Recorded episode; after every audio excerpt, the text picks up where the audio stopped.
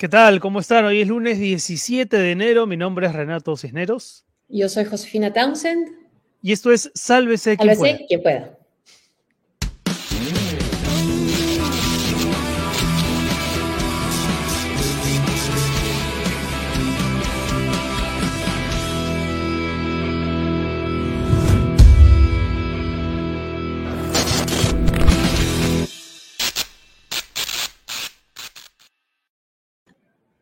Segunda temporada de Sálvese quien pueda. ¿Cómo están? Hoy es 17 de enero. Estamos transmitiendo en vivo para YouTube, Facebook y Twitch. Ahí están los códigos QR para que ustedes los escaneen y puedan apoyar esta transmisión. ¿Cómo estás, mi querida José? No pudimos estar el viernes juntos por una pequeña emergencia familiar, pero ahora ya estoy de nuevo en, en el ruedo.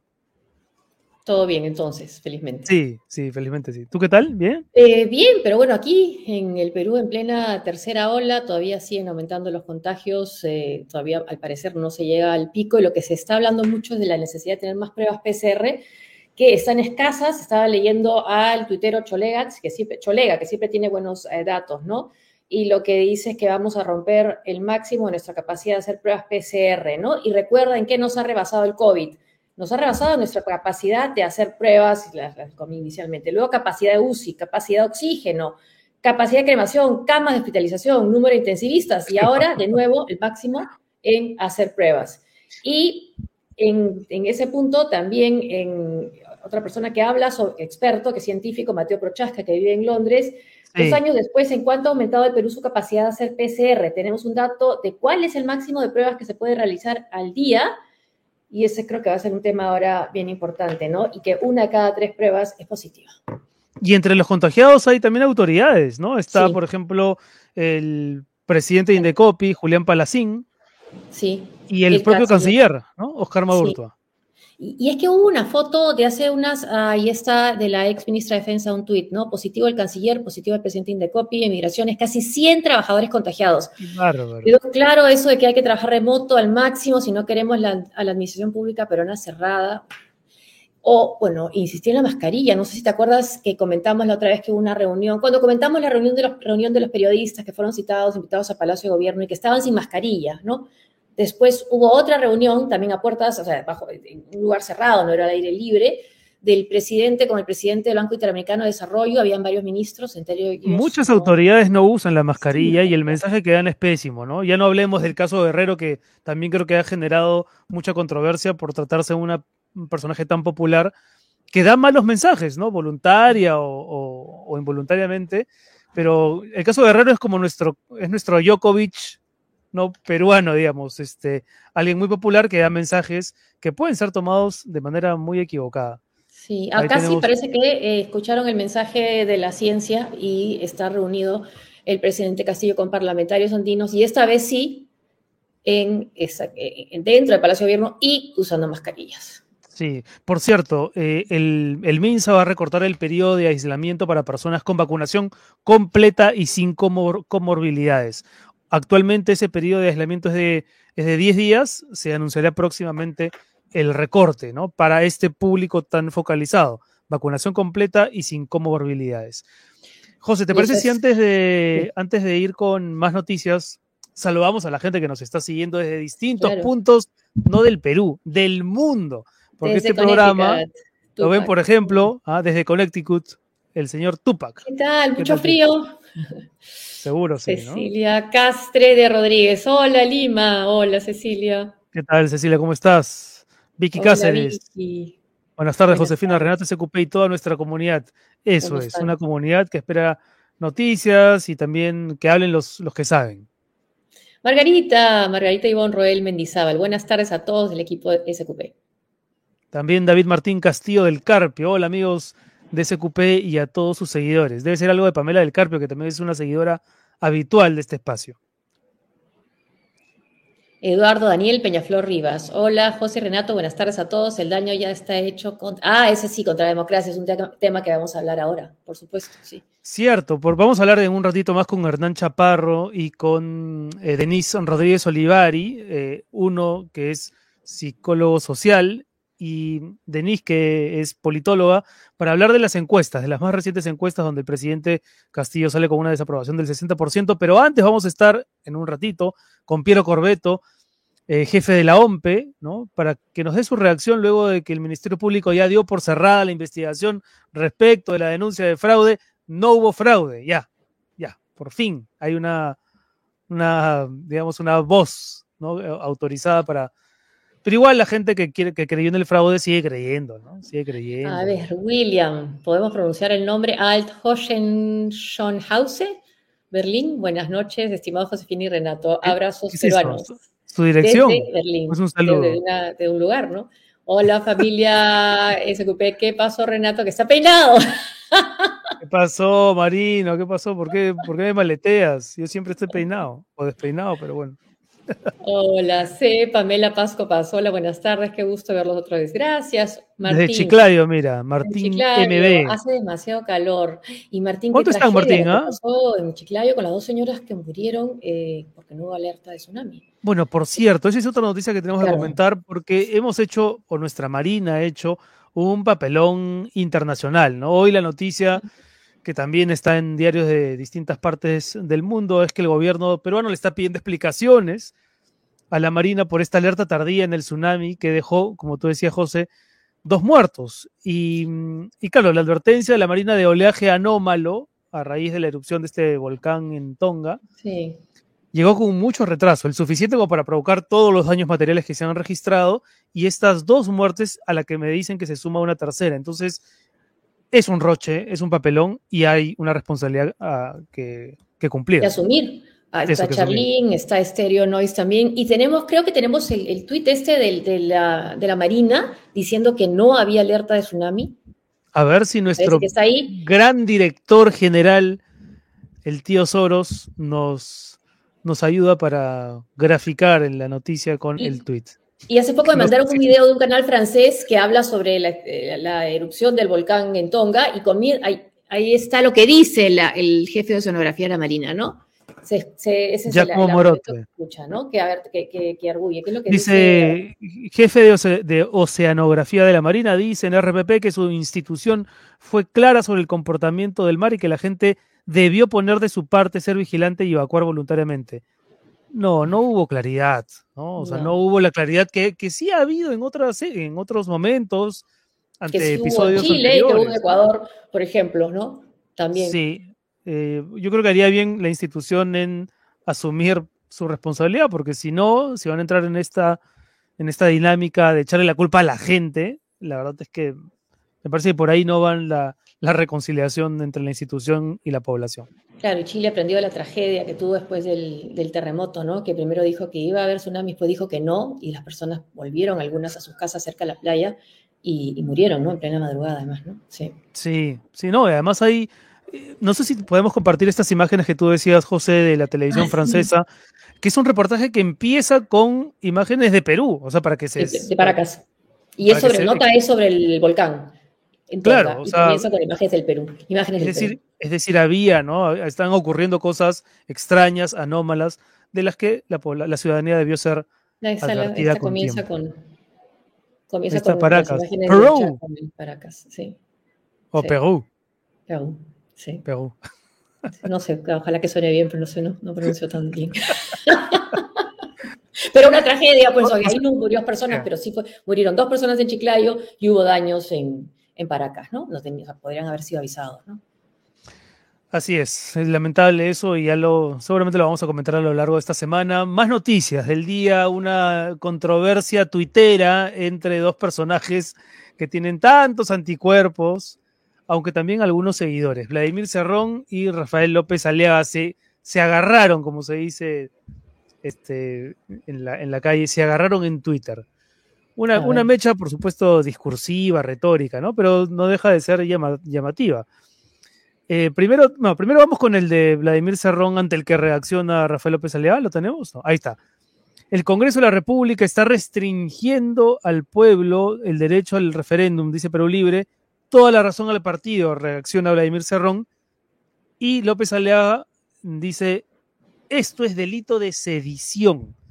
¿Qué espera la Fiscalía y el Congreso para acusar por grave delito infraganti a este sentenciado por corrupto, eso es cierto, por robarle dinero al pueblo como miserable comunista que busca que la pobreza extrema sea como Venezuela y Cuba. Bueno, reacciona luego Vladimir Cerrón diciendo, señor Rafael López Alea, sería vergonzoso que sea alcalde de Lima alguien que ha corroído sus neuronas posiblemente con alcohol. Y si Lima lo hace, podría afirmar su descomposición moral, cosa que dudo.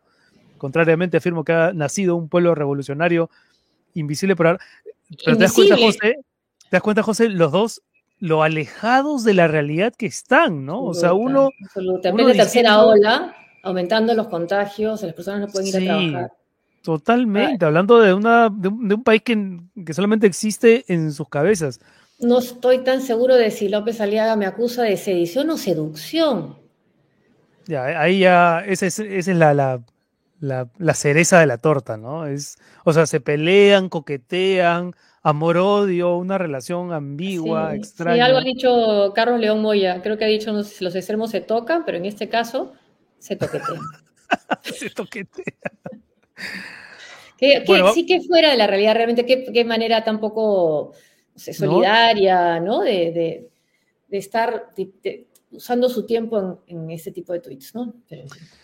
Muy bien, siendo las 5 de la tarde con 14 minutos, les recordamos que ustedes pueden suscribirse a nuestro canal de YouTube, que tiene muchísimos suscriptores, pero siempre está abierto a que haya más seguidores. Y si quieren hacerse, ahí está la, la dirección, youtube.com slash sálvese quien pueda. Y si quieren hacerse Patreons del, del programa, mecenas, ¿no? que, que subsistamos gracias al, al, aporte de la gente, pueden hacerlo en patreon.com slash sqpp. ¿Qué más, José? Eh, bueno, el PLIN, pueden plinearnos, en 992 9927 26 404 o yapearnos al 927 8706 18.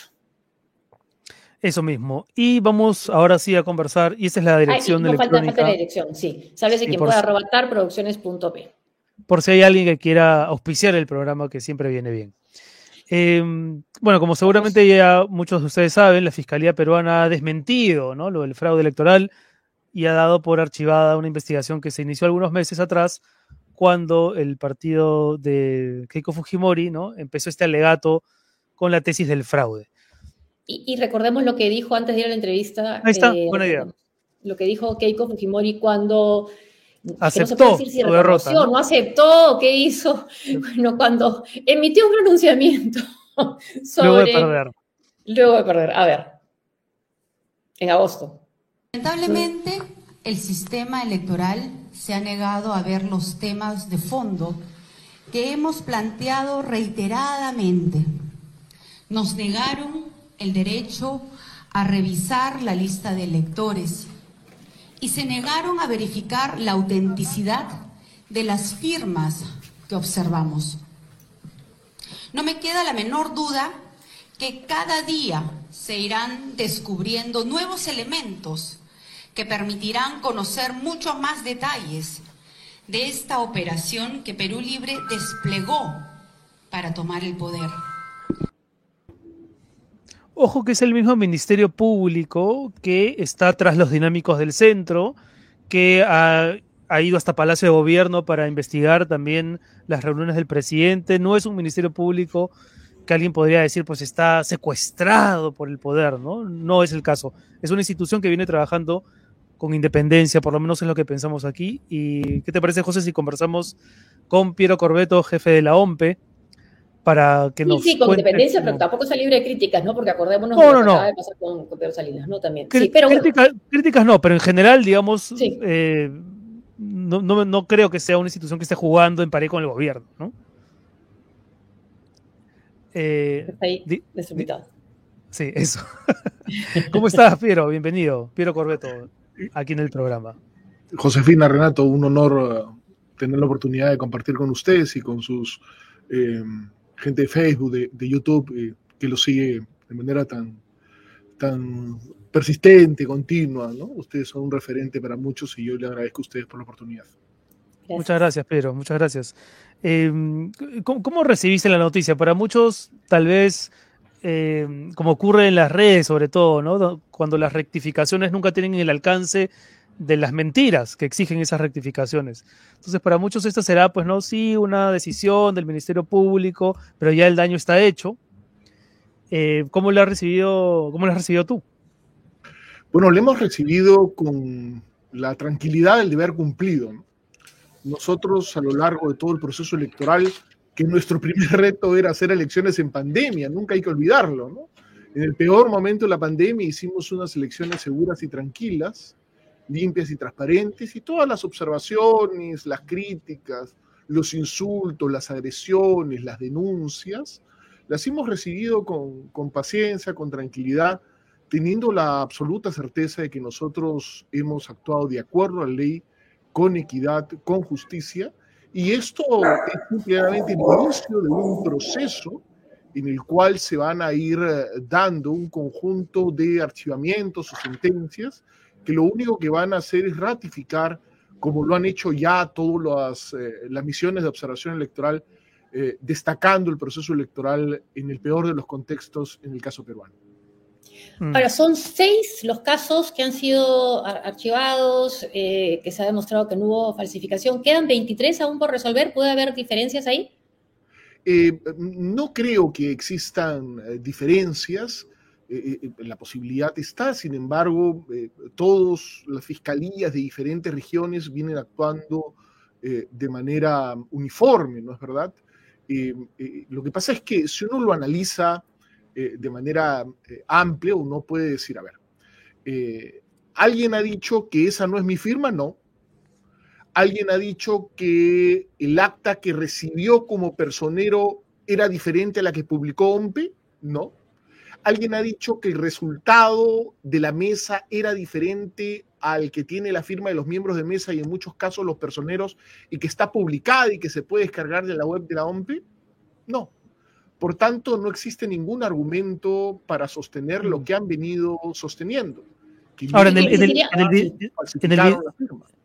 el, video que escuchábamos de Keiko Fujimori, ella alegaba que no se le permitió acceder a la lista de electores ni a las firmas. Y hubo ¿no? semanas de controversia respecto del padrón electoral. Eh, ¿Qué cosa entregó la OMPE? ¿Qué cosa no pudo entregar por la ley de transparencia? Sería bueno recordarlo ahora, ¿no? Que este caso se ha archivado, pero que en la retina de muchos todavía continúa. Sí, mira, el padrón lo tienen los partidos y lo tienen todos, ¿no es verdad? Que es la lista donde, eh, digamos, de los electores hábiles, eh, casi 25 millones 300 mil en el último proceso electoral. Y en ese padrón entregado, perdón, aparecen nombres, número de documento de identidad y firma. Sí, nombres y número de, documento electoral, de, identidad, eso, eso, eso es, digamos, a pedido de los partidos, eso se puede entregar, no había ningún problema. Lo que nosotros no podemos entregar es la imagen de la huella dactilar y la firma que constan en eh, la lista de electores luego de sufragar. Imagínate que pongamos tu firma y tu huella dactilar a disposición de todos. Eso nosotros no lo podemos hacer. Tenemos una legislación eh, de datos personales que lo impide. Y no solamente se lo hemos negado a Fuerza Popular, se lo negamos antes también a Perú Libre y se lo hemos negado a ciudadanos que lo han solicitado luego. Y esto ha ido a una sala que ve temas de protección de datos personales y en los dos casos tratados ya cerrados en el ámbito de esa sala, han eh, eh, dictaminado en favor en que eh, la huella y la firma no se le entrega a nadie. Y pueden las personas, o sea, las personas que, cuya firma supuestamente, según Fuerza Popular, habían sido falsificadas, habrían sido también entonces acusadas de ser parte de un delito, ¿no? De ser cómplices. Sí, realmente yo no. ¿Tendrían alguna acción que interponer? yo no encuentro. ¿Podrían hacerlo? Sustento, bueno, las, las personas a las cuales se les ha acusado de haber hecho un fraude. Claro, haber sido parte de un fraude. De, denunciar, ¿no es verdad? Porque se les ha puesto en cuestión, o sea, se ha jugado con su honor. Pero en, muchos casos estamos. O sea, que han aceptado una suplantación, ¿no? Mm. Así es, pero estaríamos hablando de personas pobres o extremos pobres eh, eh, que viven en condiciones vulnerables y no mm. cuentan, pues, con los recursos para poder accionar contra nadie, ¿no? Y esa es la realidad de nuestro país. Y, lamentablemente en muchos casos, muchos no tienen la esperanza de que se accione con rapidez en sus casos. Entonces, mm. realmente yo presumo que en muchos casos esto va a quedar va a quedar ahí. Sin embargo, el daño en el honor de esas personas, diferente a los que los conocen, ¿no? Porque seguramente su gente de, la localidad, del centro poblado, de su distrito, pobre o extremo pobre generalmente, este, eh, sabe quiénes son, ¿no? Pero los otros, bueno, sus nombres han aparecido. yo recuerdo, Piero, yo recuerdo, Piero, que en el momento más álgido de esta polémica, eh, algunos medios, pienso en Willax sobre todo, mostraba, ¿no? Actas que podían contener alguna anomalía y que sin duda siempre se registran, ¿no? Y también sería bueno recordar eso, que en todo proceso electoral hay un porcentaje de actas que presentan eso, anomalías, pero que en ningún caso, por lo menos no en este, eran, eran lo suficientemente voluminosas como para sostener una teoría como la del fraude. Claro, ahí, ahí habría que hacer la precisión, ¿no? Nosotros hemos encontrado en medios y en redes dos tipos de información, una veraz y la otra no es veraz. Nosotros desmentimos aproximadamente 125 eh, noticias falsas diferentes y encontramos hasta videos armados, videos que se sacaban del pasado, que trataban de presentar resultados de primera vuelta en segunda vuelta, ¿no? Eh, hay gente que ha invertido en las campañas de desinformación, ¿no? han invertido un buen dinero en, ello, ¿no? Y hay otro que tiene que ver con los errores materiales que pueden suceder cuando los miembros de mesa eh, pueden, por el cansancio, recuerden que en primera vuelta estuvieron casi 16 horas, y en segunda no menos de 15 eh, eh, o 14, ¿no es verdad? Estuvieron 12 horas atendiendo al público, ¿no? Hay que, hay que entenderlos, ¿no?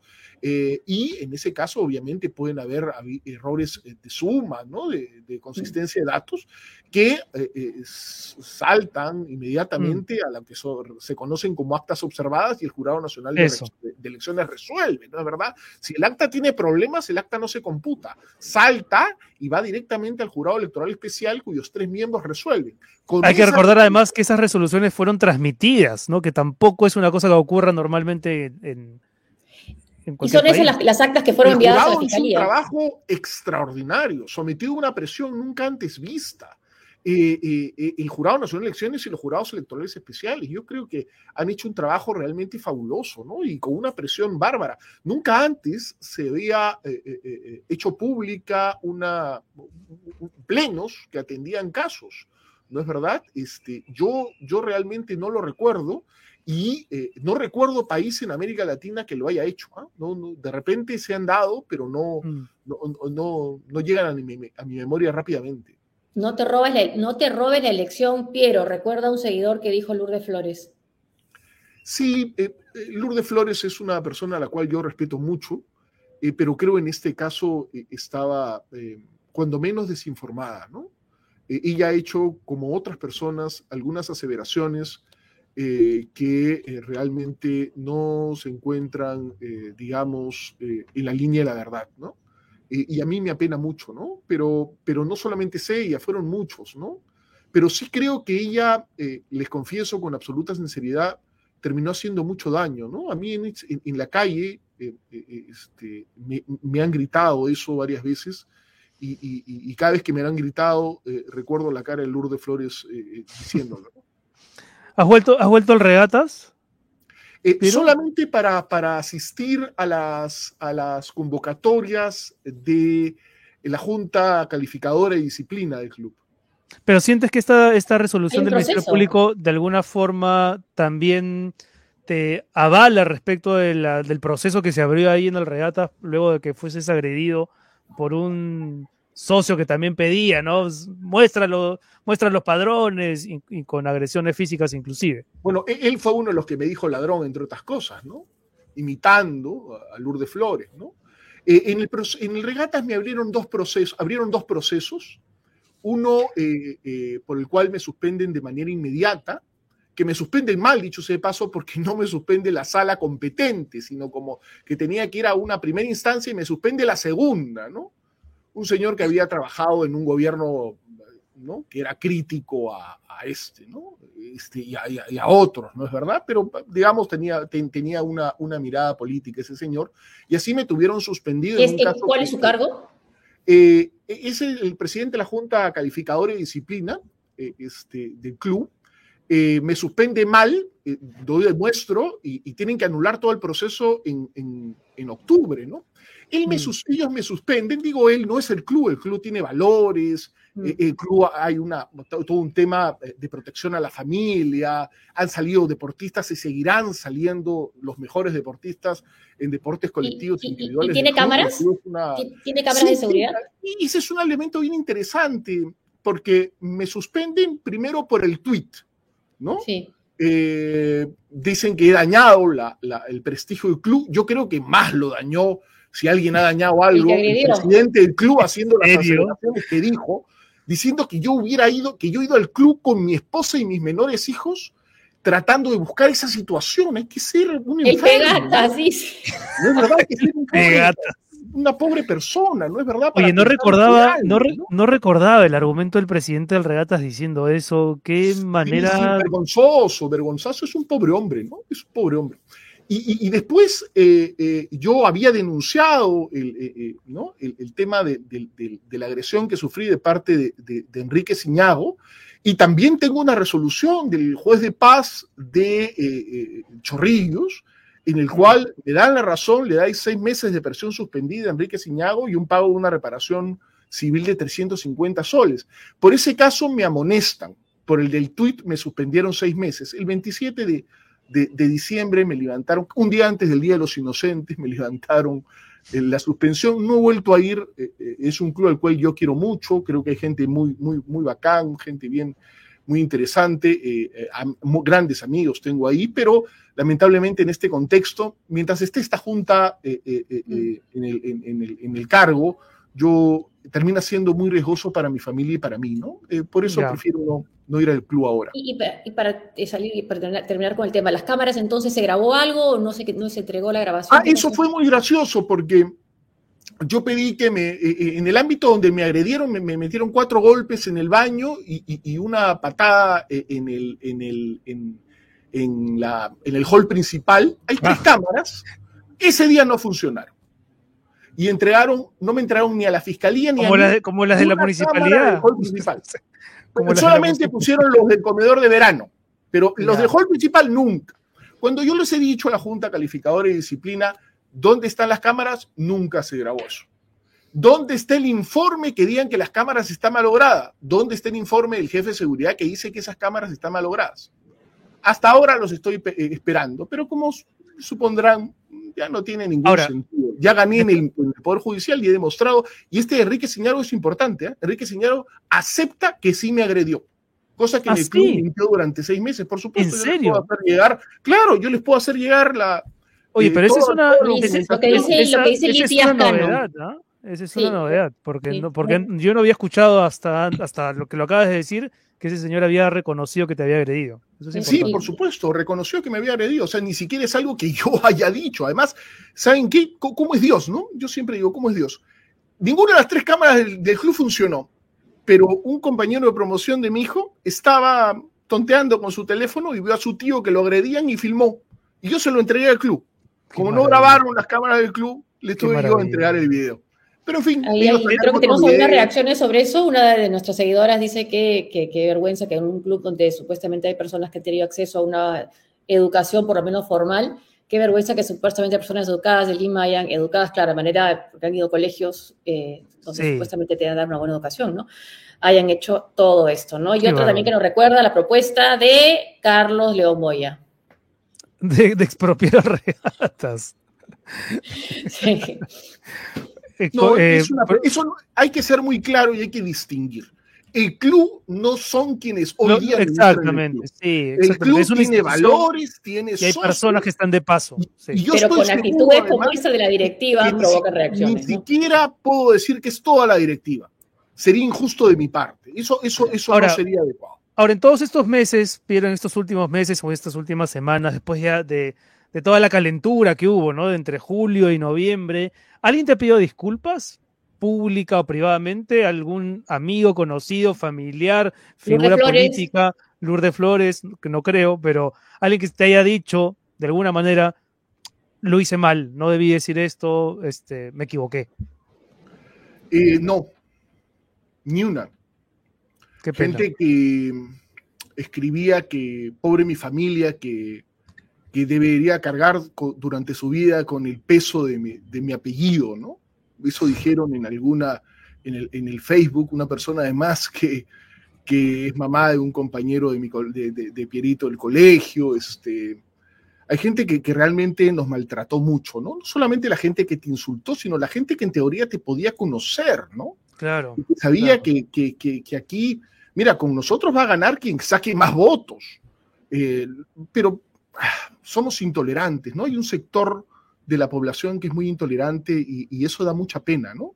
No he recibido ninguna disculpa, no las espero, no las Mm. deseo, no las busco.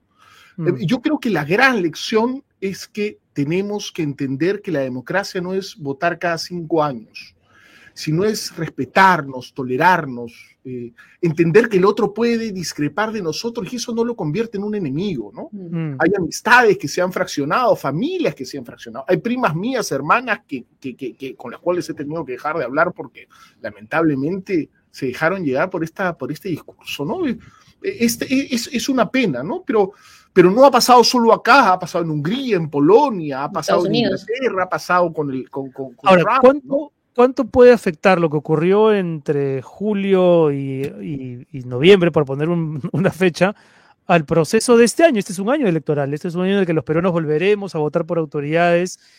¿Y qué lecciones está sacando la OMPE de la experiencia vivida para afrontar esta con, la misma actitud, digamos? ¿no? Mira, comienzo por lo último. La lección es informar, informar e informar. Ser muy rápidos en contestar. Creemos, y yo hago un mea culpa, si yo entré cuando el proceso electoral estaba ya eh, caminando, creo que OMPE tiene que hacer mucho más para informar y dar a conocer detalles que nosotros, que vivimos del- de, lo electoral hace tantos años, damos por, por entendido que todos conocen, pero hay cosas que la gente no entiende, esta diferencia entre padrón, lista de electores, ¿no es verdad? Este, eh, ¿Qué tiene que hacer un miembro de mesa? ¿Cuál es la responsabilidad? Entender que OMPE no cuenta votos, lo cuentan los miembros de mesa en presencia con los personeros que deben estar, que nosotros hemos capacitado y promovido que participen. Entonces, hay un conjunto de lecciones aprendidas en comunicación, en educación. Creo que tenemos que trabajar muchísimo para que los actores políticos, eh, los actores electorales, el día de la jornada electoral, tengan más y mejor eh, eh, información. Acabamos de sacar hoy día una- un semanario electoral, nuestra, nuestra segunda nuestra segunda edición, que son, digamos, cinco pepitas electorales que sacamos en redes sociales y en, y- y- y en- y en mailing. Eh, eso creo que, que- que es fundamental. Y respecto a la preocupación hacia, el- hacia la elección de octubre, yo les confieso que estoy muy preocupado, ¿no? Porque este discurso basado en la mentira y en el desconocimiento de los resultados electorales. Se eh, puede volver a... Puede volver. es que no es que se puede, no es que puede volver, sino además puede volver potenciado y multiplicado. Bueno, sigue, ¿no? O sea, que Keiko Fujimori hasta ahora, o sea, o estará esperando el resultado de las otras 22, eh, 23, ¿no? Eh, eh, acciones o demandas que quedan, denuncias que quedan de falsas, de firmas falsas, ¿no? Porque se han resuelto seis. ¿no? Sí, pero Quizás esté esperando eso para, bueno, porque hasta ahora su, su, Ah. su- lo que el último pronunciamiento que, el que, que fue el que escuchamos dijo que esto es un fraude sistemático, ¿no? eh, que no ha podido probar, ¿no es verdad? Eh, pero, Este, pero que tampoco se ha retractado. Yo creo que con el tiempo, eh, como todos los actores políticos, podrán, podrán eh, eh, reflexionar al respecto, ¿no? De repente es muy pronto. Ahora, Eh, pero por ejemplo, pero- ese es un tema interesante, Piero, lo que dice José en el sentido de tú como jefe de OMPE esperarías que la que es reconocida como la líder de la oposición, lo más importante, hay una encuesta de, de Ipsos este fin de semana que la reconoce como tal, de unas disculpas, unas disculpas públicas, eso podría, digamos, bajarle los, lo- eh, los eh, niveles a- al ánimo general para octubre, pensando en octubre sobre todo. Yo desearía que se haga, seguramente se está esperando a que todos los casos concluyan para poderlo, para poderlo hacer, yo desearía que, que lo hagan. Pero a mí lo que me preocupa, y quisiera volver a la, a la- a la pregunta anterior, si me permiten, es qué va a pasar el 2 de octubre. Porque nosotros debemos saber que las elecciones que son más complicadas no son las generales, sino son las subnacionales. Hay 2.000 circunscripciones, si ustedes suman regional, provincial y Claro. municipal donde el poder se lucha entre muy pocos.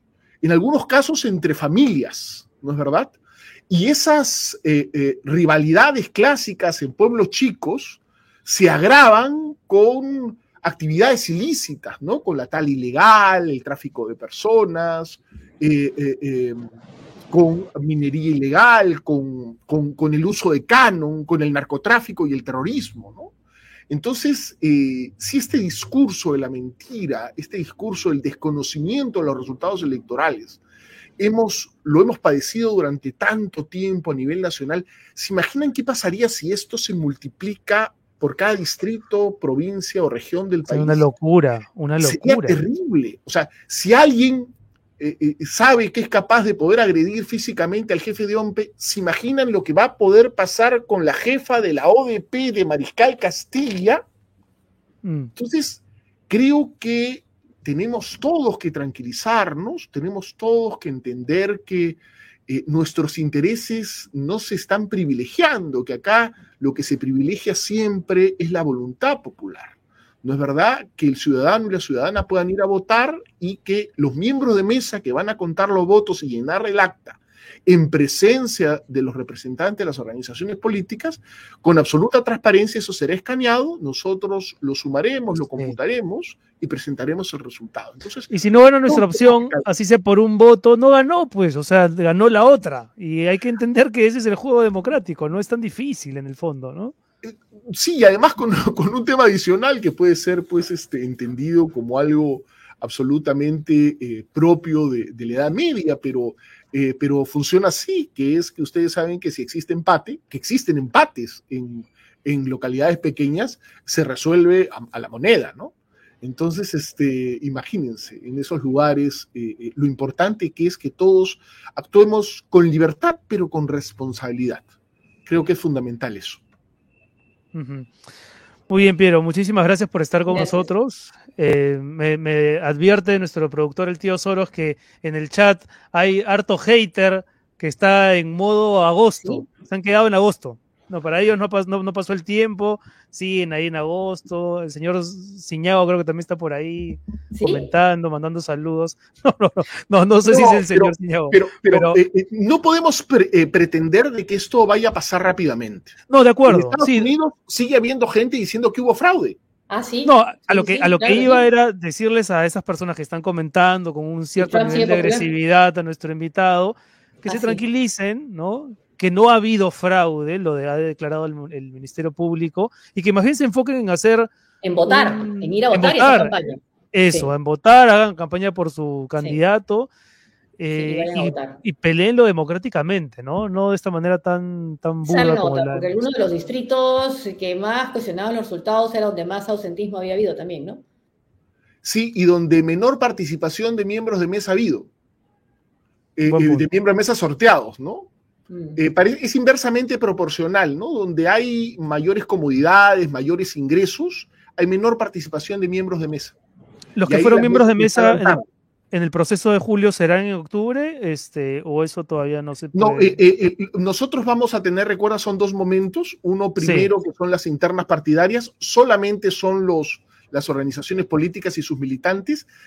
esperamos unas 200 organizaciones políticas y más o menos un millón y medio de, electores y electoras. Eh, dicho sea de paso, tienen entre el 15 y el 22 para poder presentar sus eh, convocatorias, las organizaciones políticas. Solo han presentado dos, una de Pasco y una del Callao, hasta minutos antes de podernos reunir. Son aproximadamente 200, o sea que a través de ustedes los invitamos para que puedan participar es, fundamental que, lo puedan hacer. Y eh, también decirles que obviamente e, e, esa es una elección y nos vamos a otra en, octubre, que obviamente va a haber un nuevo sorteo de miembros de miembros eh, de mesa, ¿no es verdad? ¿Y, y, cuándo vence el plazo para saber quiénes son los candidatos para que se inscriban? Nosotros eh, vamos a recibir, si me permite revisar, hasta el 26 de marzo, vamos a, tenemos plazo para recibir las precandidaturas tanto para delegados como ya en listas cerradas y bloqueadas para cada una de las circunscripciones en competencia. Hay una pregunta de un principito liberal. Dice, ¿por qué la OMPE no implementa una herramienta de firma electrónica para iniciativas ciudadanas en lugar de planillones físicos que pueden ser fuente de contagio? Interesante pregunta. nosotros estaríamos absolutamente dispuestos a que, a que así sea. Eh, nosotros estamos eh, eh, validando ahora todo el tema de... Es más, debo decirte que el software más moderno de trámite documentario del país es de OMPE, desarrollado por OMPE y está a disposición a través de PCM de, toda, de, todo, de todas las instituciones públicas. RENIEC ha avanzado mucho, nosotros también. Tendríamos que hacer un cambio normativo para hacer una mayor precisión, pero nosotros estamos absolutamente dispuestos. Nosotros creemos que el futuro es digital. Muy bien, Piero Corbeto, Estado en Salese, quien pueda. Muchas gracias, Piero, y toda la suerte para este proceso que tendrá en octubre su fecha central, pero que ya seguramente empezó para ustedes. Muchas gracias, un abrazo. Gracias. Hasta pronto. Qué bárbara, ¿no? Cuánta, cuánto daño hizo tanta gente, ¿no? Increíble. Y bueno, y se sigue haciendo, ¿no? Y se sigue haciendo, sí. Y de verdad que el pedido de disculpas que lo considere Keiko Fujimori podría ser un estupendo mensaje también para ¿no? toda esa gente que continúa con la rabia y con la sensación de que le robaron una elección que les guste o no, fue democrática. Bueno, son las 5.43, vamos con nuestros siguientes invitados y está con nosotros Hernán Chaparro, que es psicólogo social y, y, que es un experto en el tema de encuestas, y también está con nosotros Denis Rodríguez Olivari, que es politóloga. De hecho, la última vez que estuvieron juntos con nosotros, estuvieron así, en dupla. Así que salud por eso. Hola, Denise, hola. Hola, Hola Buenas noches. ¿Qué tal, Denise? Algo ha pasado con Hernán, me dice el tío Soros, pero debe estar por ingresar en, en, cualquier minuto. Podemos empezar la conversación mientras lo, mientras lo esperamos. Em, a ver, salieron, Denise, em, aquí estoy, dice Hernán, en el chat privado. Algo ha pasado con tu cámara, Hernán. No sé si. No se te ve, sí. Si la has desactivado involuntariamente o voluntariamente. No. Eh, ¿Ni me escuchan o cómo es la cosa? Te escuchamos perfecto. Te escuchamos bien, pero no te vemos. No te vemos, sí. Eh, salgo y entro de nuevo. Ya. Vale, perfecto. Eh, bueno, salieron encuestas, Denis, respecto de, de aprobación o desaprobación presidencial. Y claro, una primera lectura, ¿no? Es como ha subido, se ha incrementado la desaprobación presidencial. No sé si tenemos el, cuadro de Ipsos y está en un 60%. Yo el otro día leía que, recordaba que Ollanta Humala llegó a tener 80% de desaprobación a un año de, del fin de su gobierno. Por supuesto que lo esperable no es que la desaprobación siga creciendo, pero ¿cómo analizas tú esta nueva cifra que se parece tanto a la anterior que prácticamente es la misma, ¿no? Ahí está Hernán. Hola, Hernán, ¿cómo estás? La pregunta para ambos, entonces. Bueno, mira, lo del tema de las encuestas, este, siempre hay que leerlo en clave a qué pasaba en otros periodos similares, ¿no? Hablan mucho sobre la aprobación, desaprobación de Castillo, la aprobación o desaprobación de Franque, y a mí me parece interesante también leerlos en clave de qué pasaba en otros gobiernos, ¿no? Salen un montón de noticias sobre cuántas contrataciones hay en el Ministerio X, y bueno, ¿y cuántos habían hace cinco años? ¿Cuántos habían hace tres años? Y la verdad es que lo que nos cuenta básicamente la foto, esta foto de la encuesta, son tendencias similares a lo que pasaba eh, en otros gobiernos, ¿no? O sea, los, los presidentes en el, periodo, mismo, en el mismo periodo pueden llegar a, popularidad máxima como caer en, picos ínfimos, ¿no? El mismo Toledo, eh, cuando se va, se va, digamos, un poco más eh, en andas y llegó a tener uno de los, eh, digamos, los puntos más bajos que hemos visto en aprobación presidencial. Otro detalle... se le pidió que diera un paso al costado, me acuerdo de la editorial. Claro, entonces estamos viendo ese tipo de reacciones extremas, ¿no? O por lo menos ministros de Economía eh, compartieron por el Twitter que, por ejemplo, Franque, ¿no? Y tenía similares desaprobaciones que, por ejemplo, Alonso Segura. Entonces estamos hablando de dos ministros de Economía, de dos tendencias diferentes, que tuvieron el mismo nivel de lo que no quiere, populares los ministros de Economía. No quiere decir que, no sea preocupante, ¿no? Es decir, no por parecerse es que ahora está bien, ¿no? O sea, me refiero, son valores muy similares, pero, pero nos debería preocupar igual, ¿no? ¿O no? Bueno, yo creo que sí, pero no en la medida que, que, o sea, no hay clave del contexto de este gobierno, sino en general, ¿no? Lo que nos cuenta es es una historia mucho más larga. Y ahí creo que, que Hernán, que es experto en encuestas, nos puede ilustrar en el tema. Hernán. A ver, se puede hablar de una Sí, tendencia, eh, se puede haber, un, puede haber un titular como el de gestión, sube la desaprobación del presidente Castillo cuando son dos puntos. Mira, yo ya no sé cuántos seminarios he dado con periodistas, he explicado donde puedo. O sea, eh, antes de decir subir, bajar, uno tiene que recordar ese margen de error que se pone en todas las fichas técnicas. Y la regla práctica, para no entrar en mucho cálculo matemático, es tomar el margen de error, lo duplicas, y si la distancia es eso, el doble del margen de error, quiere decir que subió o bajó. Y si eso no está ocurriendo, pues simplemente es producto de que es una muestra. ¿Por qué es una muestra? Entonces, eh, por ejemplo, ¿no? Hay titulares de dos diarios diciendo subió el nivel de desaprobación. Y no, pues hay una variación de dos puntos respecto al mes anterior. Entonces, es mentira. ¿no? Fact-checking básico, Coquito 1, eh, no ha subido el, el nivel de desaprobación. ¿no? Este, y cuando uno ya lo repite, lo repite, lo repite, y el medio no cambia, ya uno se pregunta si es un tema de información o intencionalidad, ¿no? Claro.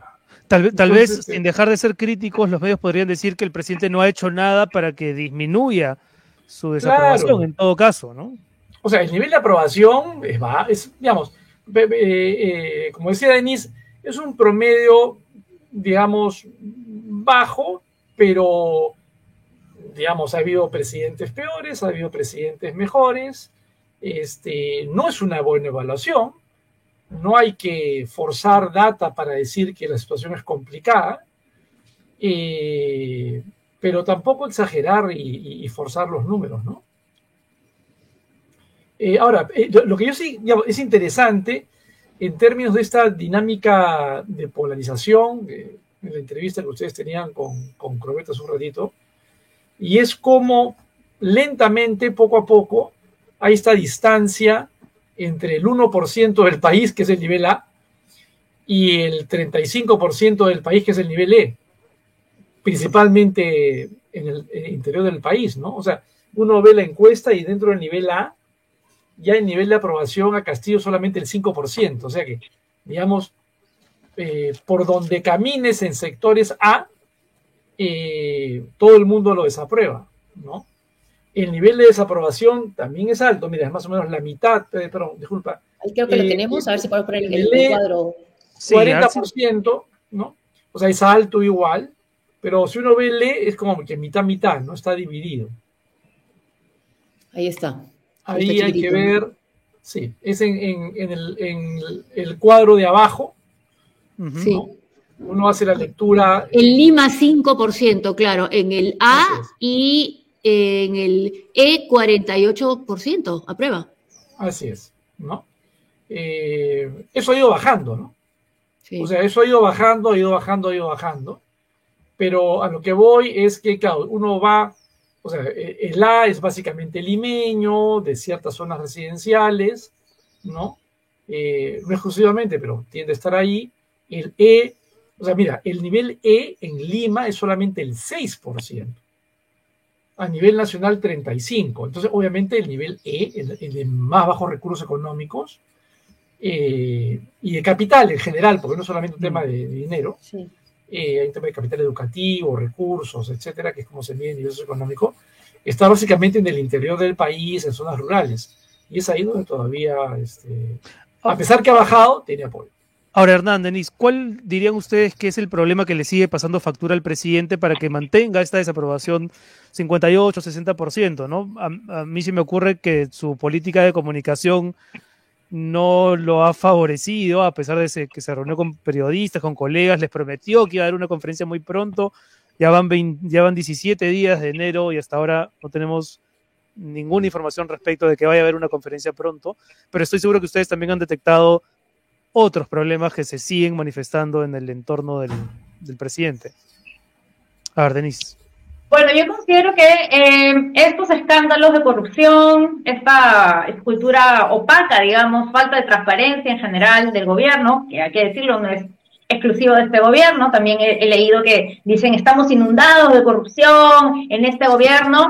Yo creo que esto es una ola que tenemos hace ya varias décadas, ¿no? No, no es que este gobierno haya particularmente traído esta ola de corrupción, Eh, no hay, eh, en el, siguiendo esta línea, no hay, como, como menciona, un tema de una cultura de transparencia, no hay entrevistas, no hay esta relación con, con los periodistas, son vistos de alguna manera de manera instrumental. Yo te llamo, yo te convoco y ya yo te aviso, yo te llamo, no me llames, cuando voy a dar las entrevistas. Entonces tampoco es que está colaborando un poco a crear un ambiente de, de flujo de información y más bien de secretismo, ¿no? Estaba buscando el nombre, el, el, el, se me ha ido el nombre de Alfonso Quirós, el autor de Historia de la corrupción en el Perú, ¿no? Lean ese libro. La corrupción siempre estuvo. Es como cuando dicen que desde que hay venezolanos en el Perú hay sicariato, ¿no? Como si antes no se hubiese registrado ningún incidente parecido a ese. Hernán, ¿tú querías comentar algo? Sí, no, no, yo coincido con que hay, uno, hay un tema estructural, ¿no? Todo el sistema político de partidos tan fragmentado, este, la fragmentación es anterior a Castillo, o sea, ya el Congreso anterior, acuérdate lo que fue, ¿no? Eh, pero, pero es cierto que eh, además, eh, del lado del Ejecutivo, hay una clara falta de liderazgo que se expresa en este mal manejo con la prensa, pero creo que también en otras cosas, como por ejemplo, eh, esas contradicciones, por ejemplo, ¿no? en, el interior, ¿no? Eh, hay estas pugnas entre Guillén, el jefe de la policía, y no se escucha al presidente, ¿no? Está lo de Sunedo y habla en voz baja y más bien para, entre comillas, ya hay que leer, eh, criticar, ¿no? O decir, yo con Sunedo le pido reacciones. Entonces, él está constantemente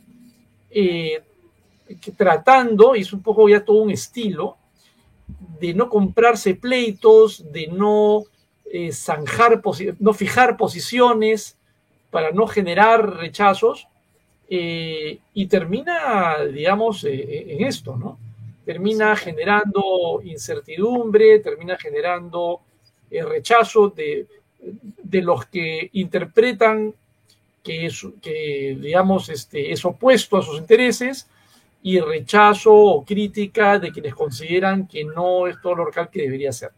Entonces termina estando en una suerte de lugar eh, intermedio eh, que le resta, le resta eh, peso político. Sí, le resta peso político. Y, esa, y ese, esa falta de peso político y ese rechazo que tiene en Lima el presidente lo que puede hacer es fortalecer un candidato, como es el caso que aparece en las encuestas de López Aliaga, uno extremo frente a Pedro Castillo en las municipales. ¿Qué piensan?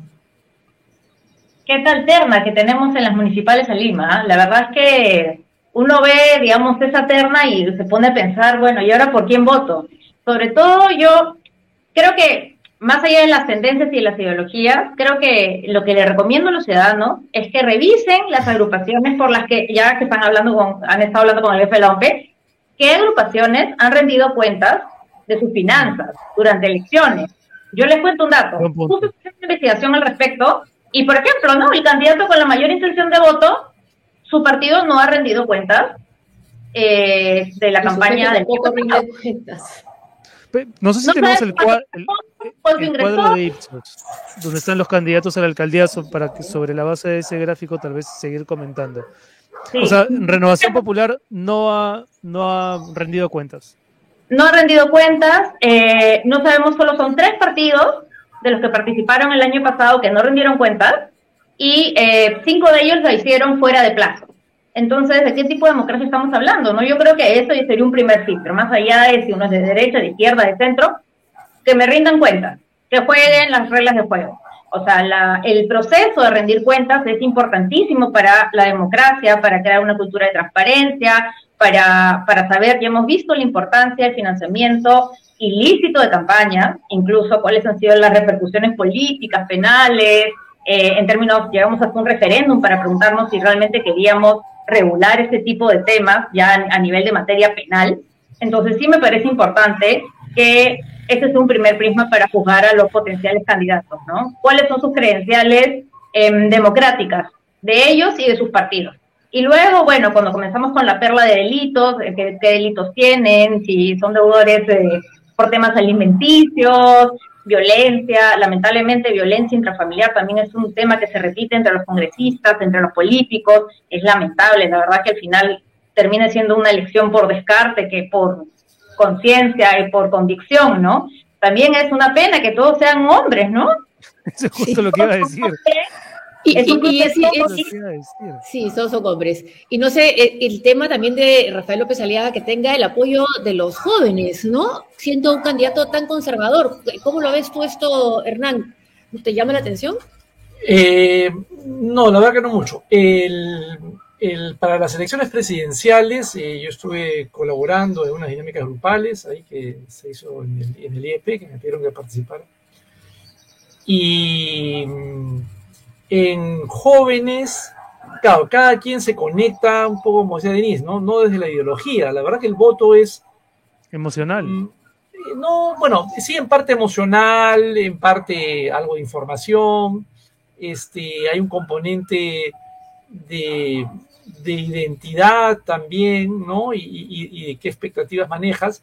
Y López Aliaga era más bien de los grupos que yo pude escuchar jóvenes que votaban por él, eh, era porque es un empresario, ¿no? Es un empresario, este, que puede sacar las cosas adelante. Hay un sector que lo puede apoyar eh, eh, por ahí, ¿no? Entre jóvenes. También tú ves, por ejemplo, tiene ¿no? Eh, un tercio de apoyo en el nivel A y en el, nivel B un 24% de, intención de voto, ¿no? Pero, claramente en la medida que va bajando el nivel socioeconómico, este, va bajando la intención de voto. Habrá que ver ahí también cómo se ubica eh, candidatos que tengan más acogida en sectores populares, ¿no? Eh, hay que ver. Pero Ahora, el, el- el- el punto está que eh, a esta altura del partido, tú lo que tienes es que las encu- un- un- hay un tema técnico, ¿no? Que lamentablemente en la publicación del diario no se especifica. Seguramente cuando Ipsos suba la encuesta se va a poder ver mejor. Es esta pregunta ha sido, pero estas respuestas son producto de una encuesta, una pregunta Espontánea. espontánea o con tarjeta, ¿no? Un poco respondiendo a lo que decía Denise. Esto es, este, hay una tarjeta donde se ha puesto Claro. estos nombres o es la gente que espontáneamente los ha mencionado. En Porque, esta, por ejemplo, se, mencio- se habla de Indira Wilka y no está ahí, ¿no? Como una, posi- una posibilidad y no está Así nombrada es, ¿no? Entonces, este, eso, eso es importante en términos eh, de, de, qué aparece, ¿no? Uno podría asumir que es una respuesta espontánea, no, no, no, me, no me queda claro, la verdad. Este, pero esas encuestas a esta altura del, del partido son todavía encuestas como de memoria, digo yo, ¿no? O sea, el que, el que Claro. tiene cierta figuración, más que intención de voto, ¿no? Ahora, Eh, y- ahora. de, to- de todas maneras llama la atención, bueno, no llama la atención, porque para muchos la, la mala gestión de Castillo podría haber agotado la carta de la izquierda en el poder. La pregunta que quiero hacerles es si ustedes le ven posibilidades para la elección municipal alguna candidatura de izquierda o, o no será este el momento en que la izquierda tenga su, su oportunidad. Bueno, ya, ya entrevistaron a Carlos León Moya, que tengo que hacer el disclaimer, es, es, es promoción. Bueno, él, él es mayor que yo, pero es, digamos, es, co- es colega de ciencia política. Eh, multipromoción. ah, Multipromoción. Qué bueno, es multipromoción. Eh, va a ser, va a ser complicado, va a ser complicado. Definitivamente, eh, el factor de arrastre de Castillo hacia la izquierda es bastante bajo, pero eh, eh, acotando lo que dijo Hernán, me parece que la encuesta es con tarjeta, no es espontánea. Entonces, claramente ya se habla de los que ya la gente conoce o que han estado de candidatos presidenciales. Entonces, habría que ver, por ejemplo, qué ocurre, digamos, el fin de semana con una espontánea. Si sale el nombre de Indira, por ejemplo, o de otro Sí. candidato de Juntos por el Perú, eh, quién sabe, a Moya se le hace y de repente hasta sale Moya en la encuesta nacional, o sea, Lo, lo que quiere decir es que tú sí, o sea, tú sí le tú sí le ves una oportunidad a la izquierda de competir en las municipales. está un poco complicado, pero, pero, pero, eh, aquí siempre puede pasar de todo. Recordemos que el que va primero siempre se desinfla. Es ya nunca, recordemos las fotos iniciales a inicio de cada año electoral, municipal o presidencial, el que iba primero nunca es el ganador. Salvo. Castañeda, creo, ¿no? Castañeda Hay que que sí ¿no? salvo, Sí. eh, salvo esas, esas excepciones. Hay que decírselo a Muñoz, Muñoz era un 3%. Pero tuvo, un, bueno, hubo ausencias en el debate y hubo una primera plana del comercio que hasta ahora me acuerdo que hablaba de un triple empate, ¿no? Y Entonces, pero, sí, el, el, en encuestas, claro, ha habido de todo, ¿no? Eh, pero como decían, Castañeda la última vez comenzó con 50% y terminó con 50%, por, terminó la campaña electoral y fue elegido con más o menos 50%. Entonces, este, pero sin embargo, también, ¿no? O sea, eh, en esa misma elección, la última vez que salió elegido Castañeda, sin embargo, las alternativas eran Susana Villarán, que no, no, no, maduraba, eh, no, cogía la candidatura, Eresi, que por más que bailaba tampoco, este, y quien apareció porque en el debate técnicamente fue muy pulcro, este, a pesar que durante su paso por el gobierno a prisa como ministro de Transporte y Comunicaciones ah, había también recibido críticos Cornejo. Cornejo en los últimos 10 días creció punto y medio más o menos por día. Y terminó en 17%, cuando yo lo medí un mes antes, perdón, estoy diciendo, un 10 días antes, eh, estaba en 3%. Entonces creció de una manera impresionante, ¿no? Eh, así que eso. Entonces, este, mm, puede haber estas cosas. Ahora, la gran pregunta, creo yo, es si el proceso electoral, por lo que han estado ustedes mencionando, mm. se va a politizar o, va a tener eh, este cariz municipalista. ¿Y no, siempre se politiza? No, no necesariamente, ¿no? Porque eh, Muñoz era finalmente una candidatura que tenía un sabor municipal, ¿no? Este, el mismo Castañeda finalmente gana más que por un discurso político, por ofrecer obras, las escaleras, que hasta ahora son bien valoradas por la ciudadanía, ¿no? Y bastante cemento. Susana Villarán lo criticaba por eso, pero la, gente lo, valoraba. Este, y, la presencia de López Aliaga es muy política. Es muy política, sí. ¿no? Ahora, puede que él diga cosas de gestión, es probable, si es que postula, ¿no? Yo todavía tengo mi duda, pero si postulara, eh, puede que tenga cosas de gestión, pero en general su imagen es una imagen muy política. ¿Tienes dudas de que va a postular? No estoy seguro yo, no estoy seguro. Ahora, este, si ve lo que estas, sí, sí, sí, perdón. No, no, y, solamente a lo que voy es, si se, si se genera esa, esa, situación política, vayan a saber. Y solamente para cerrar, yo sí creo que la izquierda, bien difícil, ¿no? O sea, quien mejor mm. le fue fue Susana Villarán, y la verdad antes este, Barrantes, y eran posiciones de centro izquierda, ¿no? Eh, claro, claro, ni siquiera de izquierda a izquierda. Claro. Sí, está, está crudo para la izquierda. Y, viendo, combina los, eh, las cifras que vemos ahí sobre la supuesta candidatura, posible candidatura o próxima candidatura, César combina, Keiko Fujimori no tendría que estar pensando bien aquí en Lanza, porque en el caso que se presente López Aliaga y sí salga eh, alcalde de Lima, bueno, le quita el el liderazgo de la oposición, a Keiko. Que hoy está reconocida en misma encuesta de apoyo como la lideresa de la oposición, ¿no? Y no se anima a lanzarse, ¿no? A la alcaldía. Mm. ¿Quién, perdón? Keiko podría ser. digamos, su, su, aparente, su aparente vapor o momentum presidencial, ¿no? Ahorita creo que ella debió apostar una ficha un poco más fuerte a nivel de gestión local porque a nivel de alcance nacional está bastante mejorada la imagen, ¿no? Pero combina ejemplo de resiliencia política. Ha estado, eh, la verdad es que puede aportar muchísimo a todas las agrupaciones políticas en las que ha estado, locales, regionales, política universitaria, nacional, de, centro derecha, derecha. Es, un institucionalista incomprendido, César Combina. Lo que a mí me encanta es que, que, se fue diciendo que era un perseguido político, que estábamos en una dictadura y ahora regresa a beneficiarse de las oportunidades democráticas de esa supuesta dictadura.